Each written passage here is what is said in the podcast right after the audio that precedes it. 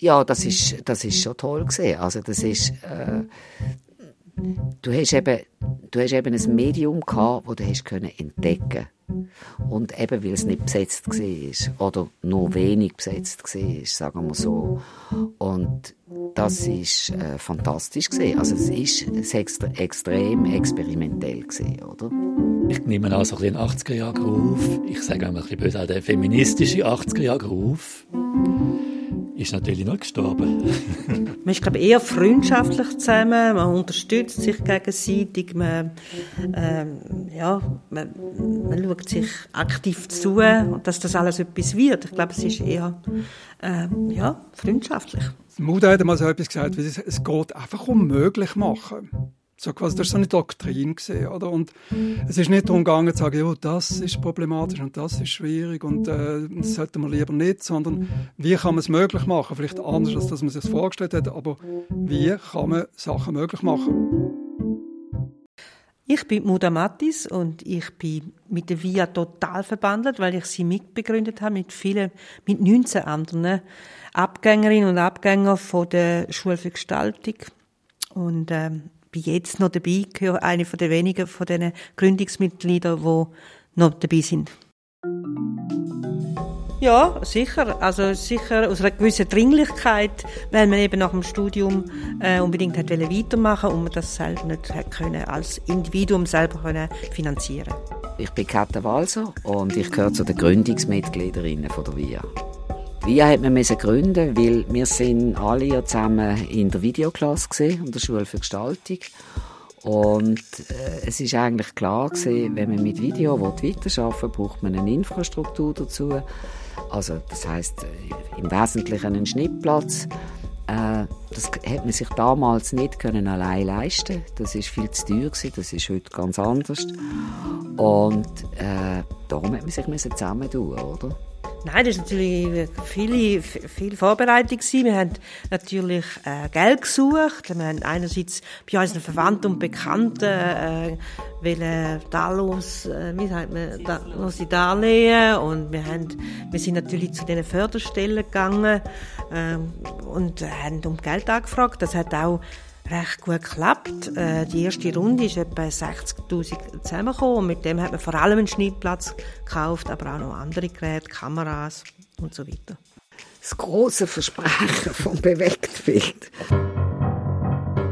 Nein, gut, ich habe schon vor, bevor ich ähm, in der Schule war, also in der Videoklasse war, mit Video zu tun gehabt.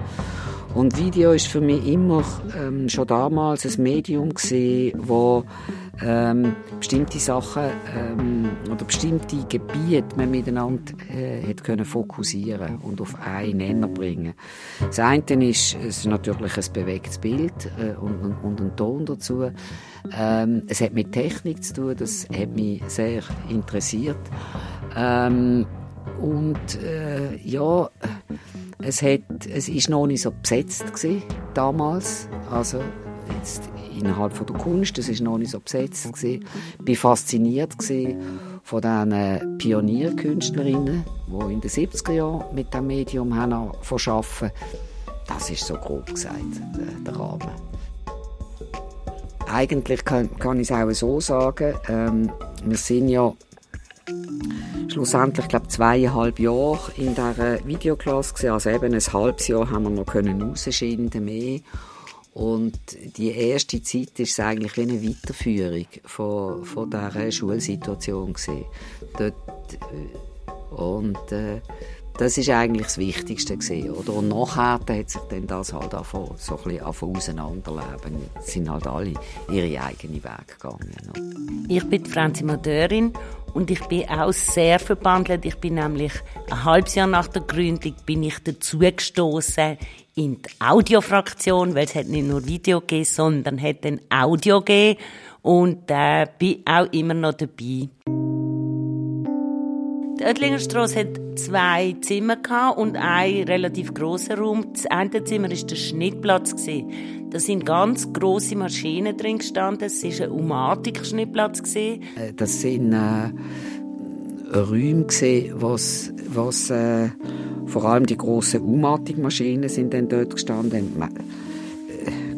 Äh, vielleicht ganz schick noch in einem Rack innen, oder? Äh, zwei Monitore vorne auf einem Pult und dann ein Steuergerät, oder? Also ein Remote, wo du die Maschine hast können bewegen. Das sind die so große dicke Kassetten und äh, mehrere von diesen Maschinen sind aufeinander gestanden. Es hat ein äh, TBC. Ähm, dann hat es vielleicht noch einen sogenannten TBC gehabt. Das ist ein Time-Base-Korrektor, ist das gesehen. Der hat äh, einem auch ermöglicht, so Standbilder zu machen, zum Beispiel. Und wenn es dann ganz schick war, dann hat, hat man sogar noch einen Mischer gehabt, oder so. Genau. Und so, man hat so Knöpfe gehabt, so, aber alles hat mir gespult und dann, ne? Äh, das ist das Kern ein Stück von der Via und dann nebenan hat es ein Büro ein kleines Büro und hinten hat es einen äh, fensterlosen Raum wo wir die Sitzungen hatten und eine Werkstatt und Studio, genau, man hätte es auch als Studio brauchen, genau. Und dann haben wir im Keller unten das Audiostudio gebaut und ein bisschen später auch noch ein Fotolabor. Also ich mag mich erinnern an den ersten Schnittplatz, das ist an der Oettlingerstraße. Das ist sehr ähm, ein kleiner Raum gewesen, sehr heiß sofort. Es hat irgendeinen Rechner gegeben, so einen großen Mac und dann vier Harddisks. Das sind vier Giga gewesen. Da sind wir wahnsinnig stolz auf die vier Giga. Und ähm, der ist immer abgestürzt. Also diverse von uns haben, wenn sie etwas haben müssen rechnen, haben sie dort im Schlafsack nebenan geschlafen, um den Rechner wieder zu starten, wenn er abgestürzt ist. Ähm, ja, das ist so, ein, ja, die erste Stunde digital und das hat alles noch nicht so funktioniert. Also mein Name ist Marc Schmidt. Ähm, ich arbeite mit Video, mit Film seit, nicht, 30 Jahren oder so. Und ich bin relativ lange Zeit in der VIA gesehen. Ich bin jetzt nicht mehr in der VIA. Ich habe eigentlich mein filmische Videoschaffen habe ich kurz vor der VIA, aber dann vor allem mit der VIA gestartet und habe hier alles gelernt, was ich braucht habe. Und äh, ja, bin ihnen immer noch sehr freundschaftlich verbunden, so aber bin jetzt andere Weg gegangen, bin jetzt in einer anderen Genossenschaft. Was man heute eigentlich vermisst, wenn man jetzt digital schneidet, ist eigentlich das Geräusch von diesen Maschinen, oder?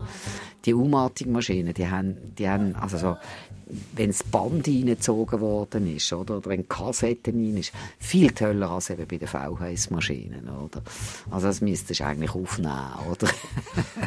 Beim Bild, also dort ist es nicht so gewesen, dass man, äh, dass man sich jetzt dem verschlossen hat, jetzt und, und nur das Analoge hat wollen, überhaupt nicht.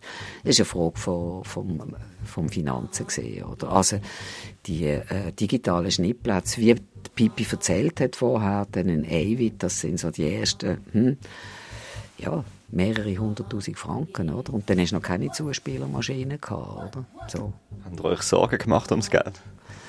Ähm, ja, Sorgen, ähm, man ist einfach eigentlich immer damit beschäftigt, Geld aufzutreiben. Und die, die Überlegungen, die man angestellt hat, äh, die Ideen, die man hatte, haben häufig dann auch irgendwie etwas damit zu tun gehabt, äh, wo kann man jetzt mit dem Geld äh, generieren, oder? Ja, das, ich habe eigentlich nicht das große Versprechen äh, gesehen, sondern das ist, es ist irgendwie eher möglich gewesen als Film. Also ich bin Autodidakt und Film war wahnsinnig teuer. Ähm, also das Material, die Produktion und so weiter. Und Video hat so das Versprechen gehabt vom selber können machen. So und das ist ähm, das ist mir sehr entgegengekommen und ich glaube, es ist auch anderen äh, in der VIA sehr entgegengekommen. Eben nicht, wir sind auf den Apparat von Professionalismus, von Filmproduktionen und so weiter zurückgreifen, sondern ähm, eben können eigentlich so in einem ja, im gewissen, also basteln wirklich nicht äh, negativ gemeint, äh, können an die Projekte heranzugehen. Das hat sehr Spass gemacht. Also wir sind einmal analog und inzwischen sind wir natürlich super digital unterwegs.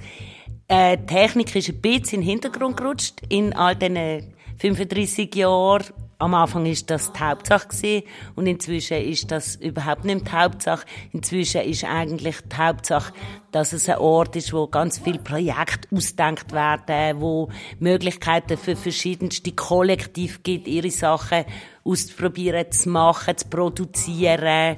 Äh, wir, also Küchentisch ist ein sehr wichtiger Ort für äh, verschiedenste Gruppen.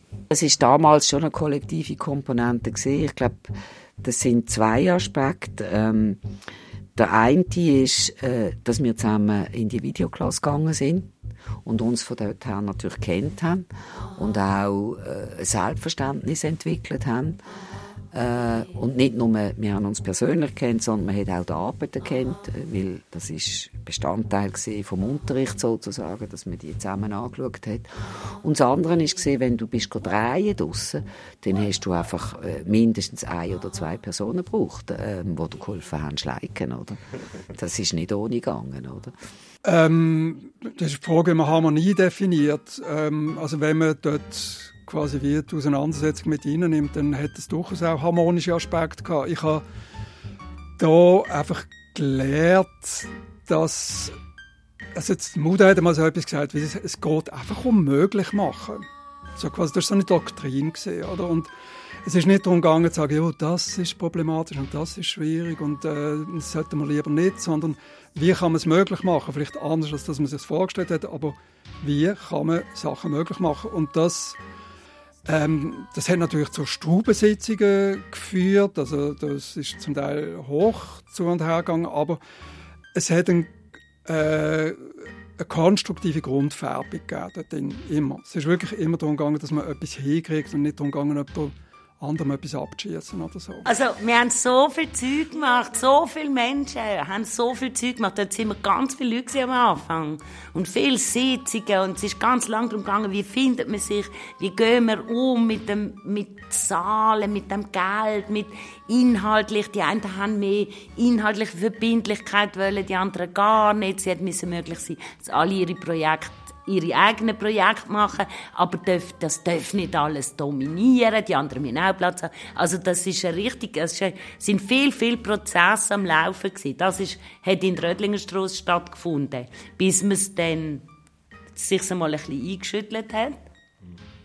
Ja, no, also zu dem Prozess, äh, das hat einfach, eben sind wir ja 19 Leute und äh, nach einem Jahr ist klar gewesen, wir haben, äh, dass wir es 19 verschiedene Träume sind von dieser Via, wie soll das gehen? Obwohl wir so viel geredet haben, sind es einfach im Kopf, sind einfach so viele verschiedene Vorstellungen gewesen und wenn man es dann wirklich macht und wirklich lebt, kommt es dann ja aus. Der Frust Nein, glaube ich nicht. Nein, nein. Der, äh, im Zusammenleben ist viel, äh, viel entscheidender gesehen. Ähm, hat man jetzt die gleichen Vorstellungen, hat man jetzt die gleichen Wünsche, äh, wo soll es weitergehen? Das ist eigentlich, äh, das sind eigentlich Treibungspunkte gesehen, oder? Nicht äh, irgendein Frust, oder? Und so sind auch nach ein paar Jahren einige gegangen und haben ihre eigene Sache aufgebaut. Die einen haben wirklich eine seriöse Firma, Videobude wollen, wo sie wirklich äh, kommerziell arbeiten können. Andere haben einfach wahnsinnig hohe Ansprüche gehabt an, an Technik. Ähm, sehr unterschiedlich. Oder andere haben gemerkt, das ist, glaube gar nichts für mich. Und so weiter. Also, äh, ich würde sagen, es ist, äh, dort, dort Arbeiten ist wahnsinnig toll gewesen und freundschaftlich. Und aber die Sitzungen, und ja, die sind knallhart gewesen. Was weißt du noch, wie die Schnittplätze und die Ateliers ausgesehen haben damals? Das so für, äh, für ein Bild gewesen? Äh, ziemliches Buff. ein Haufen Geräte, gewisse haben nicht richtig funktioniert, haben wir es auf die Seite gestellt und dann haben wir versucht, die wieder zu laufen bekommen. Äh, totales Kabelgewehr, ähm, äh, ja, wirklich viel Equipment. Ähm, und äh, trotzdem hat es alles seine Ordnung gehabt. Man hat dann irgendwie trotzdem relativ viel Stand bekommen. Aber ähm, doch, ähm, für alle eigentlich auch äh, technisches Wissen hat es gebraucht, damit man mit diesen Sachen können umgehen ähm, Es hat immer Atelier-Atmosphäre und äh, einen sehr interessanten Austausch auch zwischen den Leuten.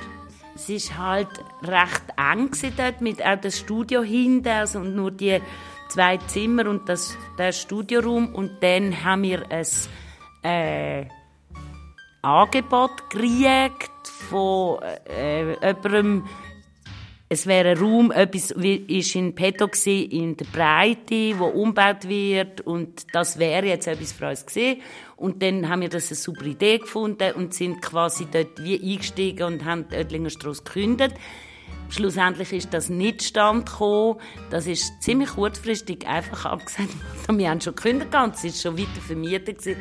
Und dann haben wir raus und etwas gesucht, ganz schnell. Und dann haben wir können an die Uferstrasse in eine Galerie, wo äh, zugegangen ist und die Räume übernehmen, auch mit der Bedingung, dass die dann wieder mir die wieder abgeben Aber dort sind wir mal untergekommen und dann sind wir zehn Jahre in der Uferstrasse und sind einfach so gewandert. Also wir haben immer wieder ein Stück abgeben von den sensationell tollsten Räumen haben wir müssen, die haben wir zuerst müssen abgeben mit irgendwie 20, 30 Meter Fenster auf eine Reihe raus. Die haben dann abgeben und sind aber sind dann doch zehn Jahre dort geblieben.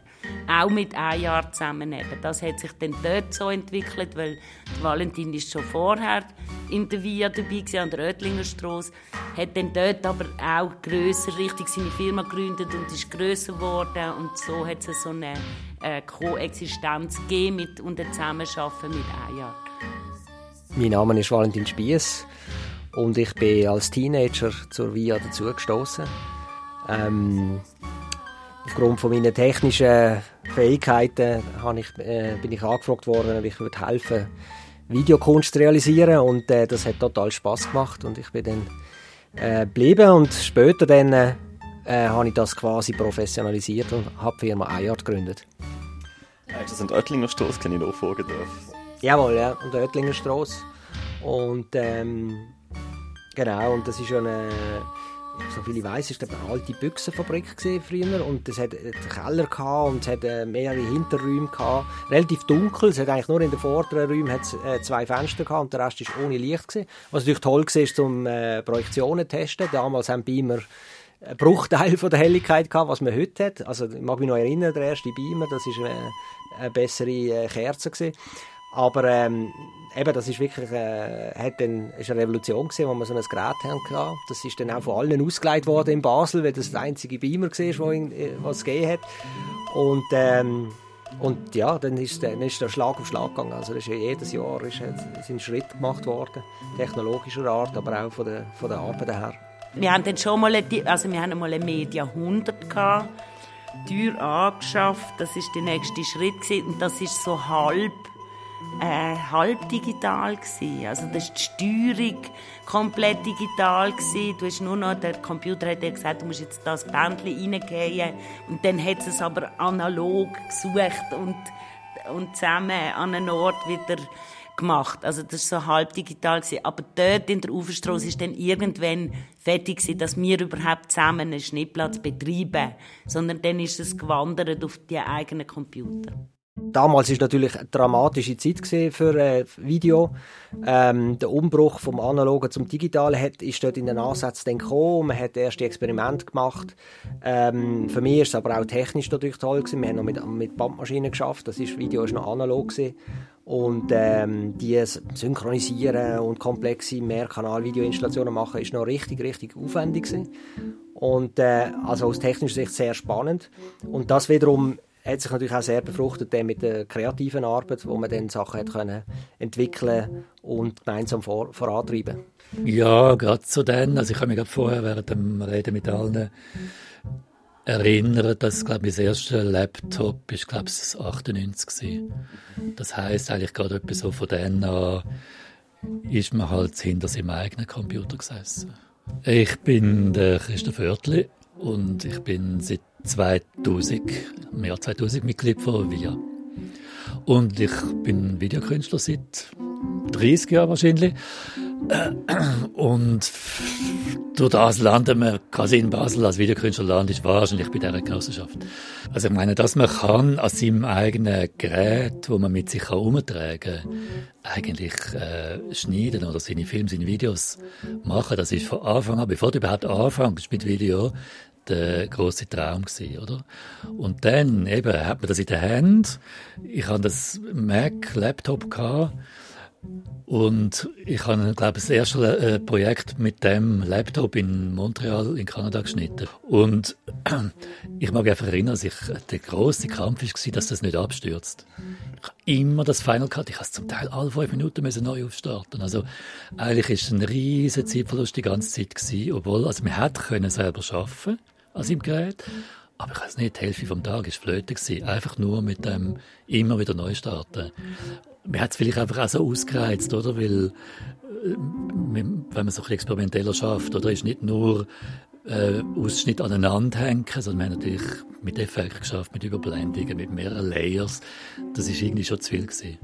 Ja, natürlich einerseits die, die, äh, die neuen Welten, die sich aufgetan haben. Man hätte natürlich grosse Sachen machen Also ich habe dann äh, äh, vor allem auch mit dem Muda und, und der SUS zum Beispiel mehrere so grössere Kunst- und Bauprojekte gemacht. Also man hätte ein grosses Format schaffen, man mit Video, Videoprojektionen schaffen. Wir haben auch mehrere Fassadenbespielungen gemacht. Ähm, das ist natürlich rein von dem her sehr spannend gewesen. Heute würde man sagen, immersive Installationen. Äh, damals äh, eben als, als Kunstform neu und äh, faszinierend und, und äh, wirklich in der Format und in der Größe natürlich auch äh, sehr speziell. Also wir sind an der Münchensteiner Straße ähm, und dort sind wir nur zweieinhalb Jahre, glaube ich, Das ist wieder eine Zwischennutzung weil irgendwann haben wir aus der Uferstrasse wirklich raus müssen, haben wir eine Kündigung gekriegt. Und dann haben wir eigentlich mit, dem, mit einem Jahr zusammen etwas gesucht und intensiv gesucht und haben einfach nichts gefunden, weil inzwischen sind wir riesig gewesen.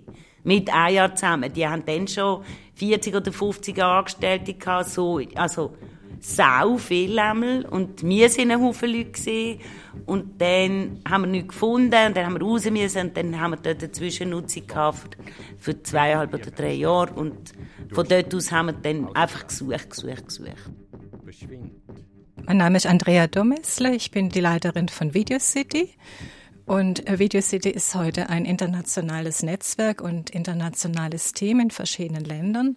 Und ich habe das 2013 in Basel gegründet. Und eigentlich haben die Künstlerinnen und Künstler der VIA mir die Anregung dazu gegeben. Denn 2011 bin ich da aufgenommen worden, nachdem ich einen Job verloren hatte, konnte ich äh, mit meinem Laptop ins äh, Studio einziehen, konnte eigentlich einfach das Internet nützen. Mehr brauchte ich nicht, weil ich ja eigentlich als Kunsthistorikerin und Kulturmenscherin keine Videos produziere, sondern Ausstellungen produziere. Das ist ein Merkgebäude, das ist jetzt abgerissen. Das war gerade hinten am Viertel. Ähm, und einfach einen ganzen Stock haben wir gehabt, mit so, sind noch so Gestell drin gewesen, dann haben wir einen Boden reingebaut und ohne Fenster, also Fenster ganz weit oben, aber man hat nie rausgesehen. Außer im Stegenhaus. Und sonst war niemand mehr im Gebäude. Gewesen. Oh, das war, glaube ich, ein, äh, sozusagen eine schwierige äh, räumliche Situation damals. Das war nämlich, wo ich dort eingezogen bin, der Winter. 2011 äh, am Wolf, am Dreispitz. ist ähm, neben den Gleisen zwischen Friedhof, Gleise und Obi eigentlich so wie so eine Sackgasse Zwickel, wo man eigentlich abends gar nicht gerne äh, alleine als Frau wirklich reingeht. Um das Eck ist eigentlich jetzt heute auch ähm, ein berühmter ähm, ja, Treffpunkt, äh, ja, wo eigentlich auch nicht so gemütlich ist. Das war nicht damals schon und äh, das war ein altes Fabrikgebäude, eben konnten wir sehr günstig nutzen. Und äh, als Betongebäude einfach schlichtweg ganz, ganz kalt. Und da hat es innen gezogen, Heizung hat nicht funktioniert. Und wir saßen da eigentlich in Wintermänteln mit Handschuhen. ich habe dann versucht, so gut es ging, eben auf dem Laptop noch meine Texte zu schreiben. Die Uferstraße war ja für viele auch nicht so weit weg, gewesen, aber der, der, der Wolf oder die Münchensteinstraße ist einfach am Arsch der Welt. Da bist du einfach nicht an, wenn nicht abgemacht hast, so. Du bist nicht einfach schnell in die Via etwas machen, so. Und von dem her war es eine extreme Erlösung, wieder richtig in die Innenstadt und fast zurück an die Wurzeln. Es sollte eigentlich eine Interimssituation sein, ein paar Monate und ich bin eigentlich ein, einige Jahre dann im Büro äh, geblieben, habe auch noch das Zügeln erlebt, jetzt in die äh, Ammerbachstraße, wo wir jetzt sind. Und ähm, es wurde eigentlich äh, wie in einer Familie gelebt. Also man hat zusammen Mittag gegessen, meistens. Äh, wer jetzt keine Zeit hat oder nicht wollte, klar äh, nicht. Aber im Büro wurde einfach immer gekocht. Äh, das gab ganz interessante Gespräche, Einblicke während des Essens, wo man eigentlich jedes von seinem sowohl persönlichen wie auch beruflichen Alltag erzählt hat. Und ich war damals eigentlich die einzige Kunsthistorikerin dort am Mittagstisch am Wolf und äh, für mich war es äh, faszinierend, die Künstlerinnen und Künstler eben von dieser ja, Arbeitssituation, alltäglichen Situationen zu sehen, eben wenn sie nicht auf der Bühne stehen. Und ähm, das jetzt nicht nur, dass ich das Soziale da, das habe ich auch früher in der studentischen WG schon gelernt, den sozialen Zusammenhalt, aber äh, eigentlich, wie man das auch ans Kunstleben bindet und was es eben bedeutet, äh, freischaffender freischaffende Künstlerin und Künstlerin zu sein. Also ich muss ehrlich sagen, dass wenn ich mich erinnere, als Kind bin ich vielleicht manchmal nahezu ein bisschen jähzornig gewesen. Es immer viel gezeichnet und wenn etwas nicht gegangen ist, habe ich das wahnsinnig rasend können machen und ich habe Papier verrissen und zerknüllt und der Raum gehört und so und irgendwie lustigerweise mit dem mit einem Gerät, das nicht funktioniert oder überhaupt, wenn du mit Video schaffst, das ist glaube ich etwas, wo man relativ schnell wie lehrt, ähm, ruhig zu bleiben und zu wissen, es gibt eine Lösung und es gibt halt zum Teil technische Probleme und du machst eine Pause und du kommst wieder dran. Und das mit dem eben Zwischenmenschliche ist, glaube ich, das Wichtigste, dass du weißt, es sind alle Leute da und die haben alle parallel ähnliche Erfahrungen gemacht. Und die sagen, ja, kurz zwischendrin in der Küche oder so, bei einem Kaffee oder voraus, miteinander zu reden und wieder neu anzugehen, es sieht immer wieder neu aus. Und äh, das ist wahrscheinlich das Tollste, nicht unbedingt, dass man immer alles zusammen machen muss, also zusammen arbeiten. Ich bin totaler Soloist. Aber das Gefühl, wenn man ja schon so ein Aussenseiter ist mit dem, dem von einem komischen Beruf, ähm, ist schon toll. Also man braucht ein Minimum an Gemeinschaft. Also ich glaube eher, äh, man ist glaube eher freundschaftlich zusammen, man unterstützt sich gegenseitig, man ähm, ja, man, man schaut sich aktiv zu und dass das alles etwas wird. Ich glaube, es ist eher äh, ja, freundschaftlich. Eine prägnante äh, Erinnerung ist, ähm, das ist aber dann schon ein bisschen später gesehen, wo wir schon da waren, äh, an der Ammerbachstraße, ähm, wo ich das Studio mehr als einen Monat hat besetzen Das ist sehr großzügig von der Genossenschaft. Und dann hier einen äh, Urwald aufgebaut haben in diesem Studio, wo ähm, quasi wo wir vom Stadttheater ausgelehnt haben. Das ist ein riesiges Ding gewesen. Äh, haben dann noch ein äh, Gewächshaus aufgebaut und das ist ein bisschen Hollywood gewesen. Und äh, das ist, ja, eben innerhalb von dem Rahmen von der VIA, wo man viel selber gemacht hat, dann trotzdem so der Anspruch, so ein grosses Kino. Das ist irgendwie toll gewesen, dass das möglich war. Und es ist sehr dreit worden von der VIA, obwohl sie mit dem nichts am Hut hatten, aber das, äh, sie haben das sehr unterstützt. Eben, vielleicht es ist äh, vielleicht mehr auch äh, eine Art, wo man sich trifft, eine Art, wo man etwas kann aushacken kann ja, wir haben einen riesen Palast, also eigentlich bis heute, obwohl wir immer wieder abbauen. Halt da viele Geräte, also auch Geräte, die natürlich nicht mehr gebraucht werden, aber wo man weiß, was sie mal gekostet haben und darum äh, zögert man immer, sich immer noch, die wegzugeben. Also, wir behalten mindestens von vielleicht jedem technischen Standard so wie ein Exemplar, also von oder je nach äh, Videoformat, das man benutzt hat oder so. Ja, da haben wir auch gewusst, das war das letzte Mal, wo wir die Tonkabine zügeln. Wir mögen es einfach nicht mehr. Wir sind jetzt doch in äh, das Alter gekommen, wo man nicht mehr so wahnsinnig Panels kann lupfen kann. Und da haben wir immer total motiviert gewesen, dass wir jetzt das eben, dass wir da einen Vertrag bekommen oder eben sogar können genossenschaftlich kaufen, was wir dann können, äh, dass wir eben nicht mehr zügeln müssen. Also ich würde sagen, wenn ich jetzt schaue, wie äh, meine Kids, äh, Video ist omnipräsent. Also ich meine, das, was man damals äh, gemacht hat, äh, experimentell mit, mit, mit Video, das ist heute omnipräsent auf allen Social Media Kanälen und so weiter. Das ist nicht mehr wegzudenken. Also das war dort äh, sozusagen die Grundsteine und die Grundprinzipien, die man damals, äh, wie gesagt, im Rahmen von einem Kunstkontext äh, experimentiert hat, ist, ist heute äh, Popkultur auf allen Kanälen. Also das ist äh, ich würde mal sagen, die Kids sind jetzt fast schon abhängig von dem. Also, also es, ist, es ist eine extreme Entwicklung. Generell hat ja Videokunst äh, keinen großen Markt. Es gibt ganz wenige Künstlerinnen und Künstler, die auf dem Markt Erfolg haben. Aber Markt ist eben der kommerzielle Kunstmarkt, wo ja auch die Art Basel äh, äh, beispielhaft dafür steht. Aber die meisten haben, können eben ihr kein Einkommen oder kein Leben damit generieren. Es sind hin und wieder Zufallsverkäufe.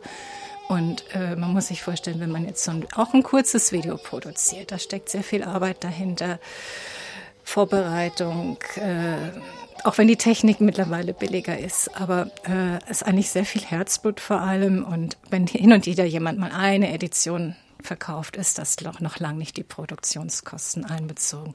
Und das hat mich dann auch dazu bewogen, als Kulturmanagerin eben für die Künstlerinnen und Künstler was zu tun, Videokunst auch in, auf die Straße zu bringen? Also ich habe das Gefühl, vielleicht so schnell beantwortet, das hat vielleicht so eine Art Welle gegeben, also es hat sich wie aufgebaut und das ist sicher die Wertschätzung und auch das Kenntnis vielleicht von einem allgemeinen Publikum plötzlich da gewesen, oder grösser gewesen mindestens. Und jetzt dunkt es mich, dass das eher wieder die Welle ist eigentlich ein bisschen vorbei, oder? Und äh, man bedient sich wahnsinnig leichtfertig den, also den, den, quasi am Video, aber auch Foto, oder? Und eigentlich bin ich immer wieder oft auch bestürzt, auch gerade bei jungen Leuten, wie im Prinzip technisches Wissen extrem klein ist. Also, was zum Beispiel, wenn es darum geht, ob man zum Beispiel Fotoqualität behalten oder ob, das, ob man da die Hälfte oder ein, oder ein Zettel oder nein, 90 Prozent davon verliert, wenn man es irgendwo schickt schnell. Kein Mensch hat da irgendeine Ahnung. Also ist, ich finde es unmöglich, was mit diesen digitalen Daten eigentlich passiert, wie die einfach umgeschmissen werden und ja, äh, das, das ist sehr im Niedergang. Äh, es bewegt die Wirtschaft sehr viel üblicher. Also es gibt ja wenig Ausstellungen, wo nicht irgendwo noch ein Video ist. Es gibt wenig KünstlerInnen, die nicht auch irgendwann mit bewegtem Bild noch arbeiten. Ähm, es ist eingesickert in, in künstlerische Prozesse in einer gewissen Selbstständigkeit und zum Beispiel, dass man ähm, sagt, ich bin Videokünstler oder so, das ist jetzt eh noch nicht mehr so gängig. So. Genau, Wert und Wertschätzung sind mal zwei unterschiedliche Stiefel. Danke dir. Und ähm, der Wert ist nach wie vor eigentlich eben der kommerzielle Markt ist für Videokunst weiterhin nicht da. All die Jahre, es gab ein paar Ansätze, aber die sind immer im Sande verlaufen. Und aber die Wertschätzung steigt eigentlich. Ist vielleicht auch Covid-bedingt, weil alles, was digital ist, geht heute schneller um die Welt, wird auch schneller verteilt und schneller rezipiert. Es gibt viele in den letzten Jahren viele Versuche im Internet und Zugänglichkeiten äh, weltweit eigentlich. Das war vorher nicht. Und so ist eigentlich der Austausch äh, viel stärker geworden, auch über die einzelnen Kulturszenen hinaus. Das Medium hat sich sehr verändert. Ähm, Beziehung dazu hat sich sicher auch verändert. Äh, das ist klar. Äh, es ist, es ist sicher nicht mehr die äh, naive Verliebtheit, wie man das auch an sich hat in den jungen Jahren, sondern es ist sozusagen zu etwas Erwachsenerem geworden, oder? So. Äh, was ist die Bedeutung von einer VIA heute?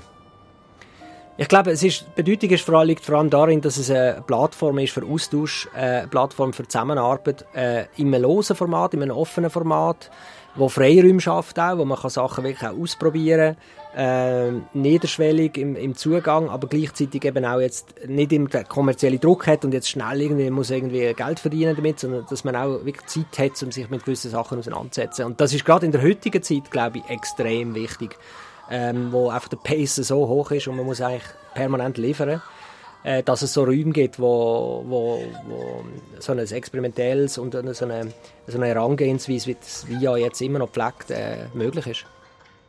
Also ich bin nicht Mitglied. Äh, von dem her kann ich das nicht von innen aus beurteilen. Das sollen die sagen, die wirklich noch da sind. Ich denke, äh, Sie reissen immer noch wahnsinnig viel an und sie bieten verschiedenen Leuten äh, eine künstlerische Heimat und sie strahlen aus in die Stadt. Also sie sind präsent, man nimmt sie wahr und ähm, und sind wichtig irgendwie. Und das geht von der Wie aus. Die Wie ist so wie der Kochtopf. Ja, das, die Frage kann man sich wirklich immer wieder stellen und ich glaube, wir sind eigentlich so untereinander ein bisschen übereingekommen, dass wir schon in erster Linie ein, ein Ateliergemeinschaft sind. Eine Gemeinschaft von äh, bildenden Künstlerinnen und Künstlern. Und ähm, dass der Ursprungsgedanke, der, der ist tatsächlich nicht, was kann man sagen, nicht mehr wichtig. Oder? Und es gibt ja auch x verschiedene Gemeinschaften, wo Leute äh, einfach Räume zusammen mieten und äh, ihre Arbeit machen. Das ist ja heute sehr gang und gäbe. Von dem her muss man eigentlich sagen, ist jetzt die VIA nicht mehr so ein wahnsinniges Juwel. Aber wenn man es heute jetzt oder gerade so erlebt, oder? Natürlich durch die lange Geschichte und die äh, halt mal größere Bedeutung und so ist das vielleicht auch so ein bisschen, ein bisschen nostalgisch verklärt. Eigentlich der Gründungsgedanke. Äh, die Mutter Mathis, eine der Gründerinnen, sagt immer Banden bilden. Also das heißt, sich zusammenraufen, miteinander ist man stärker als einzeln. Und äh, dieser gemeinschaftliche Gedanke ist für mich ganz wichtig, auch insbesondere jetzt in der Gesellschaft heute. Ich glaube, vielen ist auch diese es ist gerade jetzt äh, kunsthistorisch zu beobachten, dass äh, Gruppenbildungen, Künstlergruppen äh, wieder auch auf der Documenta zum Beispiel, der jetzigen Documenta stark vertreten waren. Und dass man da jetzt mehr einen Wert legt, also jenseits dieses einzelnen Künstlerinnen und Künstler stark Denkens. Also und dafür steht eigentlich die Wir. Eben, vielleicht es ist äh, vielleicht mehr auch äh, äh eine Art, wo man sich trifft, eine Art, wo man etwas kann aushacken kann, aber auch eine Art, wo es äh, viele, immer noch viele Möglichkeiten hat, wo halt eben noch braucht halt noch ein bisschen mehr als vielleicht das Handy. Also man, man braucht dann vielleicht einmal auch einen ruhigen Raum, man braucht vielleicht äh, mal eine spezielle Kamera, man braucht, man will vielleicht, yeah. Man braucht, ja, man vielleicht alte, äh, oder man braucht viel, viel Geräte, zum Beispiel installativ etwas auszuprobieren. Und das hat man vielleicht nicht einfach so am Telefon.